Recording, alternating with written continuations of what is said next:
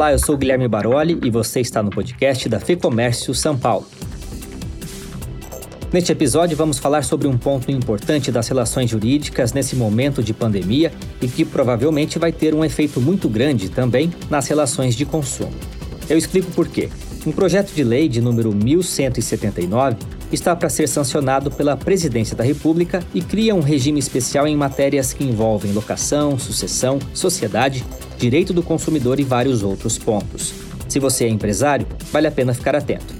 A FEComércio é a favor desse projeto, mas existem dois artigos que atacam diretamente a livre iniciativa e a liberdade econômica, que são duas bandeiras da federação.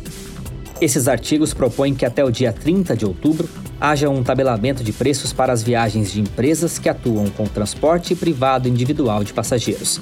E vale inclusive para os aplicativos de celular de entrega. Nós ouvimos alguns especialistas e empresários, e eu deixo para eles explicarem melhor esses pontos. A gente começa com o Vitor Magnani, ele que é presidente da Associação Brasileira Online to Offline e coordenador executivo do Conselho de Comércio Eletrônico da FEComércio São Paulo. Vamos ouvir.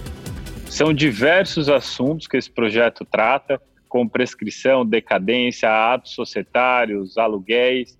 E entre os principais temas está a obrigação das plataformas de delivery e serviço individual privado de passageiros em diminuir 15% da sua retenção, da sua remuneração.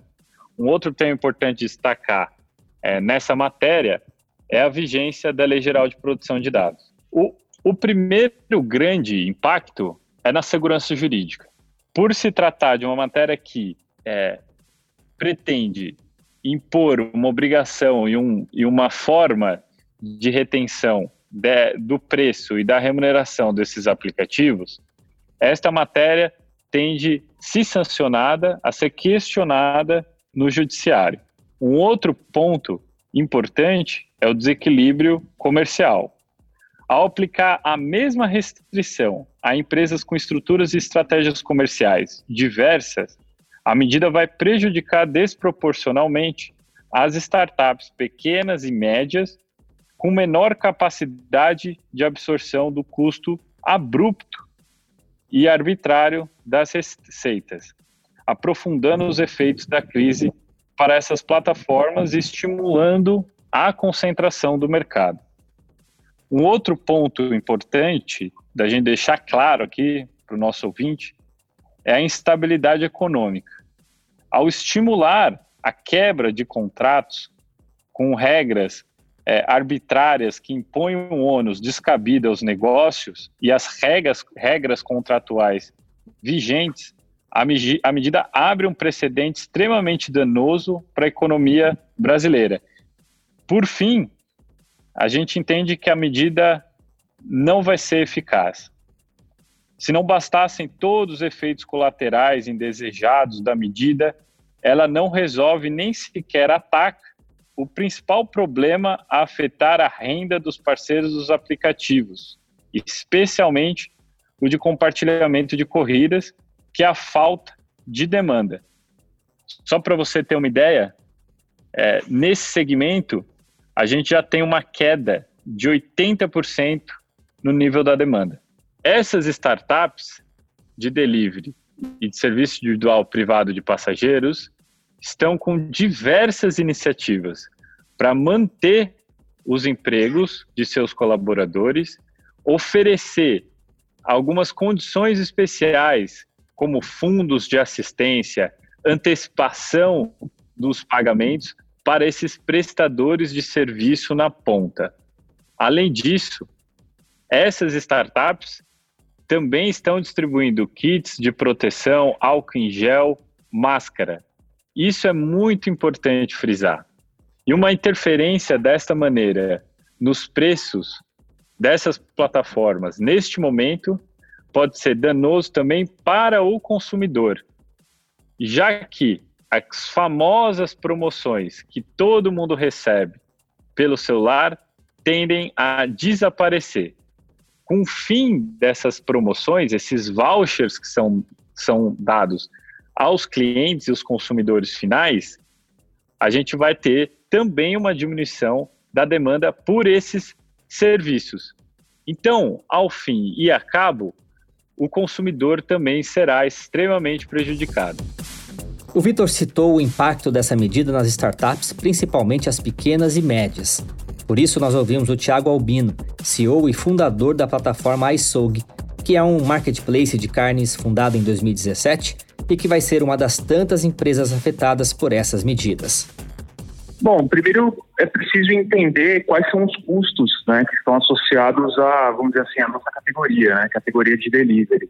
Então, sempre que você faz uma venda online, é, além dos custos internos que você tem de time, infraestrutura, você tem, primeiro, um custo alto de gateway, que é a parte de pagamento online. É, principalmente no Brasil, a gente tem um problema gigantesco de fraude, de tentativas de fraude. Então, as taxas para você operar na parte de online são muito altas, girando em torno de 5, 6, 7%, dependendo da solução que você utiliza.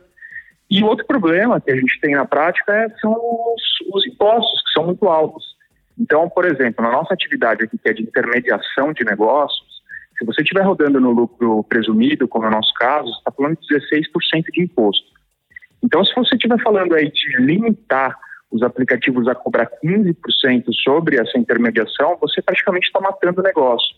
Óbvio que grandes empresas como a iFood, Rappi, que têm fundos de investimento por trás, eles podem segurar isso durante um tempo. Mas mesmo esses grandes, eles vão começar a ter dificuldade. Imagina os pequenos, como é o nosso caso. Então, é muito prejudicial porque é, empresas como a nossa, que, que, roda no que a gente chama de bootstrap, que é com capital próprio, a gente não tem como segurar esse rojão aí de ter que reduzir taxa e, enfim, quem vai ser prejudicado é o empresariado, de novo, né, os pequenos e-commerces, marketplaces, e o consumidor final, que vai acabar em algum momento ficando sem alternativas para fazer suas compras online. Esse foi o Thiago Albino da iSog. Eu convido agora para encerrar nosso debate o Sérgio Paulo Galindo, presidente executivo da Brascom, uma entidade que representa as empresas de tecnologia da informação, para dar o ponto de vista dele sobre esses impactos. A livre iniciativa ela tem um papel na Constituição brasileira extremamente relevante. Primeiro, ela é um é, fundamento do Estado Democrático de Direito brasileiro. Ela aparece já no artigo no artigo 1 da Constituição, né, no inciso 4 que fala dos valores sociais do trabalho e da livre iniciativa como fundamentos é, do nosso Estado Democrático de Direito. E aí a gente vai ainda pela Constituição e isso aparece de novo no artigo 170, que é o artigo da ordem econômica e financeira. E aqui ele diz que a ordem econômica é fundada na valorização do trabalho na, na livre iniciativa, o que é mais ou menos o reconhecimento é, do, do, próprio início da, da, Constituição, mas aí ela vai abrindo em vários princípios. Né? E aqui a gente tem é, o princípio da, da livre concorrência. Né?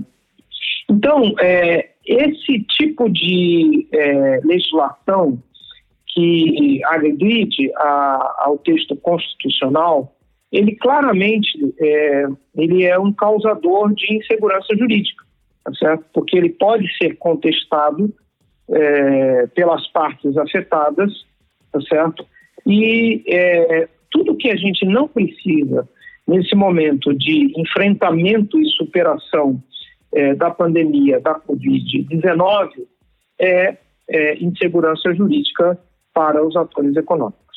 Bom, no âmbito, no âmbito econômico, o que nos parece é que é, esses dois artigos também eles trazem um contrassenso, é? porque eles falam é, inicialmente de plataformas de mobilidade e no final, no artigo, no parágrafo 2, no parágrafo 2, perdão, é, no final do, do artigo 17, parágrafo 2, ele fala que as regras também são aplicáveis a plataformas é, de comunicação em rede, de comidas, de alimentos, de remédios e de congêneres.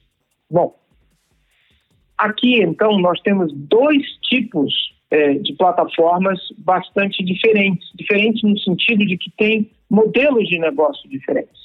Né? Você está falando de plataformas de mobilidade e você está falando de plataformas é, de alimentos e comida, de alimentos e comidas e remédios e congêneres.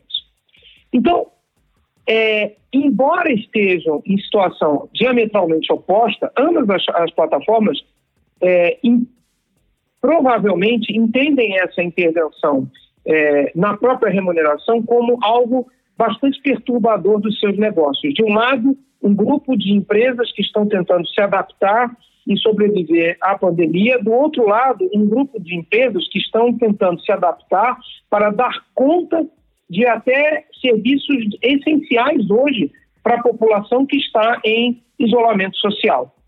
Tá?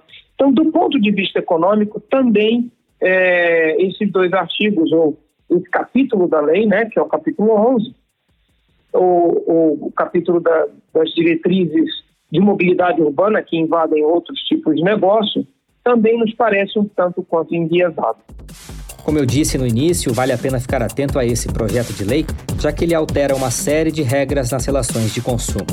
Nesse episódio, nós falamos especificamente sobre dois artigos que, na opinião da FEComércio, atacam a livre iniciativa e a liberdade econômica.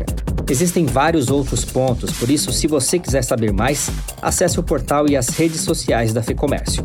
E se você é empresário, vale a pena conhecer o trabalho de advocacy e todas as vantagens de ser um associado da federação. Para isso, acesse lab.fecomércio.com.br. Eu deixo os links aqui na descrição. As entrevistas que você ouviu foram conduzidas pelo jornalista Fernando Sá e a edição é do estúdio Johnny Days. Até a próxima!